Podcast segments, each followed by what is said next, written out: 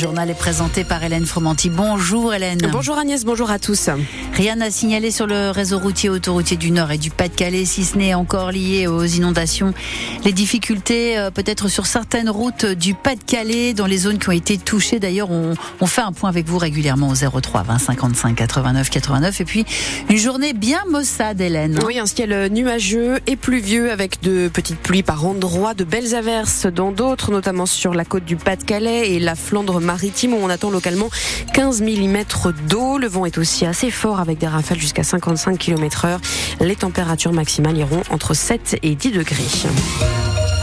Le sort du lycée Averroès sera discuté cet après-midi en préfecture du Nord à Lille. Oui, cet établissement lillois, le plus important lycée privé musulman de France, pourrait voir son contrat résilié par l'État. C'est en tout cas ce qu'envisage le préfet du Nord qui convoque à 15h30 les responsables de l'établissement devant la commission de concertation pour l'enseignement privé. Dans le viseur des autorités, la traçabilité des financements de l'établissement ou encore un cours d'éthique musulmane et en particulier un livre, Odile Senelard. Dans ce livre, on peut par exemple lire dans les commentaires sur les hadiths, les dires du prophète, qu'il est interdit pour une femme malade de se faire ausculter par un homme. Mais le directeur du lycée Averroès, Éric Dufour, indique que les élèves n'ont jamais étudié ce livre. Il figurait uniquement sur une liste de références bibliographiques proposées aux intervenants. Ce ne sont pas ces dires prophétiques qui posent un problème, puisque ils enseignent chez nous surtout le vivre ensemble.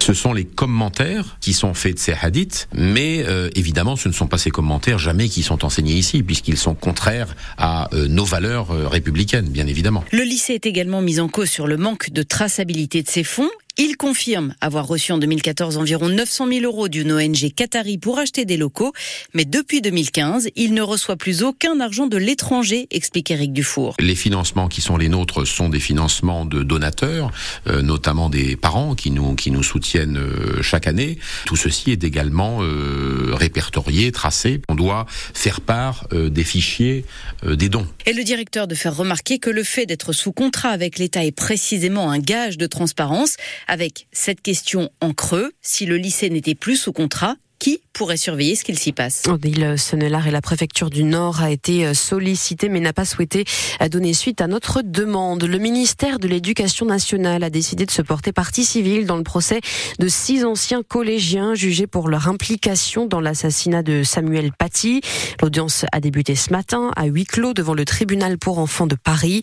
Ces mineurs comparaissent pour association de malfaiteurs. Pour rappel, l'enseignant avait été tué en 2020 devant son établissement scolaire par un jeune djihadiste.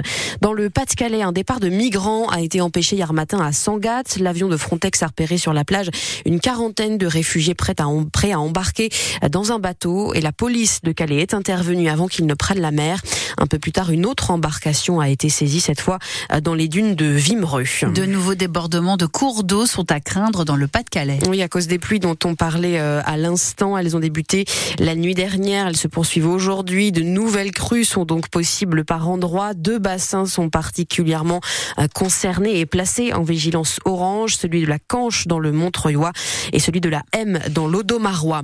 Les précipitations importantes de ces dernières semaines ont mis à mal la récolte de pommes de terre dans tout le nord de la France. Le prix de vente de la patate, qui est en très forte hausse depuis un an, ne devrait donc pas baisser dans les prochains mois. On en est à plus, plus 23% pour le kilo de pommes de terre en filet, plus 25% pour les frites surgelées ou encore plus 18% pour les chips selon l'INSEE.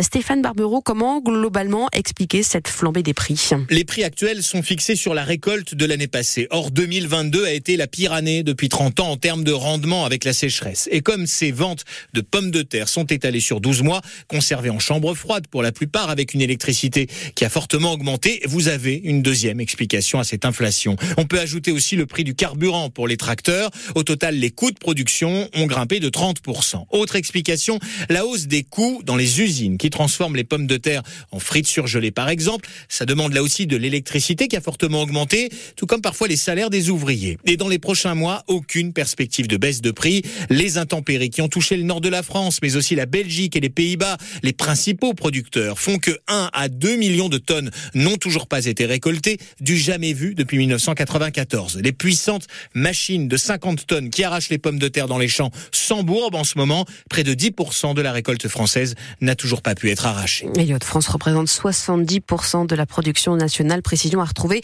sur francebleu.fr. Un, un rassemblement avec barrage Filtron était organisé ce matin à Douchy-les-Mines devant le siège du CIAVED, le syndicat qui traite les déchets dans le Valenciennois. Opération menée par la CGT qui réclame de meilleures conditions de travail pour euh, les agents. Le CIAVED qui va devoir s'occuper à partir du 1er janvier de quatre intercommunalités supplémentaires et donc doubler ses effectifs. Les footballeurs lillois reviennent de Lyon avec trois points en plus. Oui, les Dogs se sont imposés sans trembler hier soir 2 euh, à 0. But de Jonathan David et de Thiago Santos. Cette victoire permet aux Lillois de remonter à la quatrième place du classement de Ligue 1 avec 23 points. Une opération collective rondement menée et le gardien nordiste Lucas Chevalier s'en réjouit. On a été efficace aussi très rapidement pour se mettre à l'abri. Toujours des, petits, euh, des petites choses à améliorer, mais victoire logique. Notre plan de jeu, euh, nos joueurs techniques, euh, et puis ce que veut mettre en place le coach, fait que voilà, ça, ça prend forme. Et puis on, voit que les équipes euh, aussi, euh, Lyon au fur et à mesure du match, on avait marre de venir nous presser parce que en fait en 2-1-2, euh, on sortait de la pression et ils faisaient que cavaler et au final ils étaient ils étaient cuits. À la fin ils avaient plus la force pour mettre de la vitesse pour aller nous mettre en danger. Donc c'est ça aussi, c'est notre style de jeu, épuiser l'adversaire, jouer proprement et puis après nous on a on a de l'espace. Et le week-end aura aussi été bon pour euh, le Racing Club de Lens qui s'est imposé 3 à 0 samedi contre Clermont, toujours en Ligue 1. Euh, victoire également en Coupe de France pour les amateurs de Blériot-Plage. Ils se sont qualifiés pour le huitième tour et joueront donc contre Chambly dans deux semaines. Euh, nous reviendrons sur tous ces exploits dans Tribune Nord ce soir à partir de 18h avec Sylvain Charlet et ses invités.